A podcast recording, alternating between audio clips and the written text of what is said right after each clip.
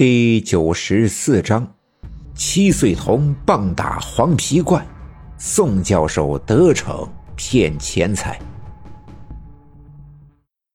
拘魂是特别古老的招魂仪式，至于源于哪个教派，一直以来呀是众说纷纭。有的说是源于道教，有的说是源于东北的萨满教，因为萨满教。相信万物有灵，而人的灵魂分为三种，分别是生命之魂、思想之魂和转身之魂。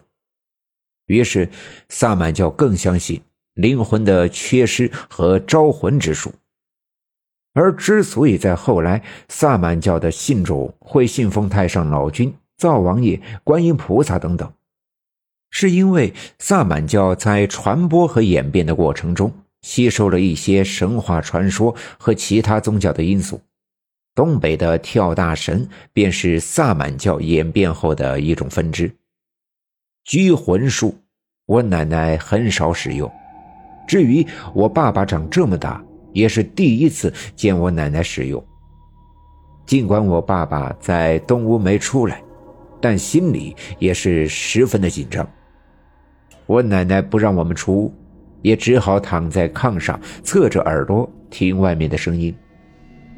一阵风从房门的缝隙吹进外屋，随着这阵风，在装着五谷粮的泥盆上方盘旋的那缕青烟向西屋倾斜。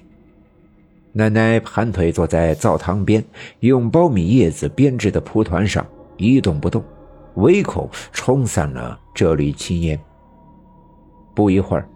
那缕青烟飘进了西屋，我奶奶闭上眼，嘴里继续小声叨念刚才的咒语：“荡荡游魂何处留存？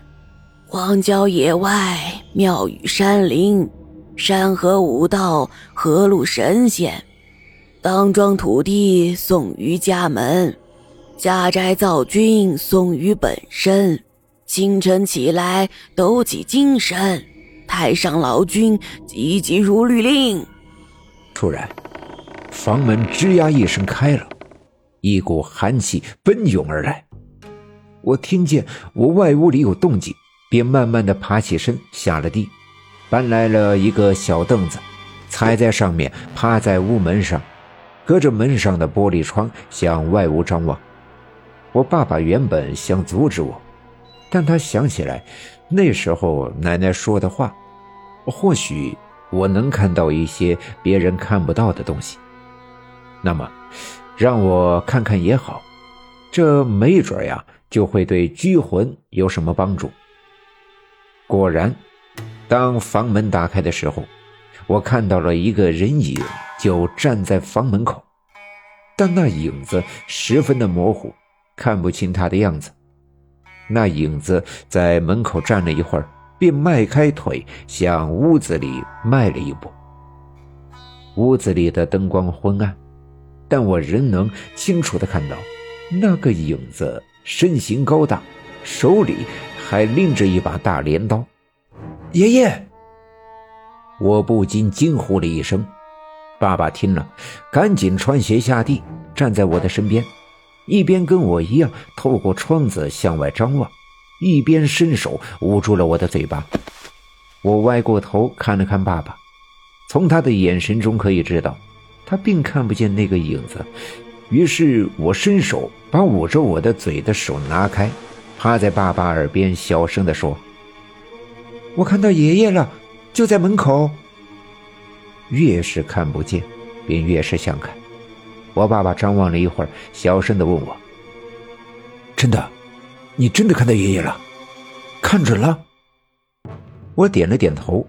外屋的灯泡的亮光透过东屋门上的玻璃，照射在我和爸爸的脸上。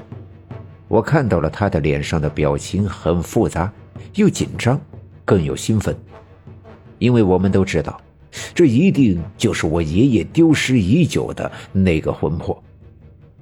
那个影子又往西屋的方向迈了一步，他的每一步都揪着我的心。尽管我刚刚七岁，但我知道，只要他走进西屋，走进那躺在炕上睡觉的我爷爷的身旁，这一切就大功告成了。我奶奶仍旧闭着眼，嘴里小声的叨念。突然，我闻到了一股难闻的骚臭的味道，令人作呕。我忍不住伸手捂住了鼻子。与此同时，我爸爸也皱了皱眉头。我知道这味道，他也闻到了。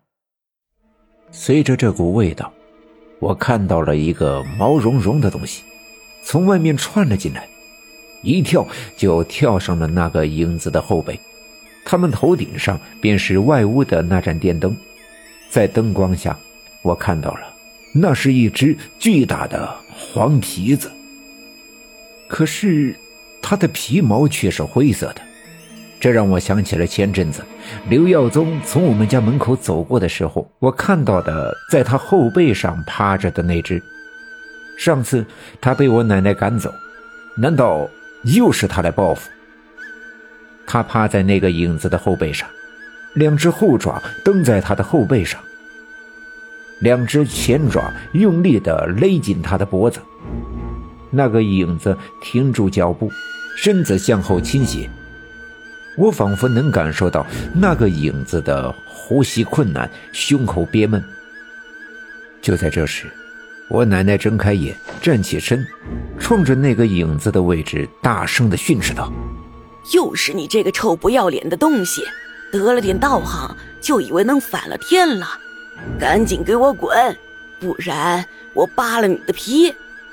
奶奶话音未落，强烈的眩晕使我失去了平衡。哐当一声，从小板凳上掉了下来，头撞在屋门上，哗啦一声，屋门被撞开。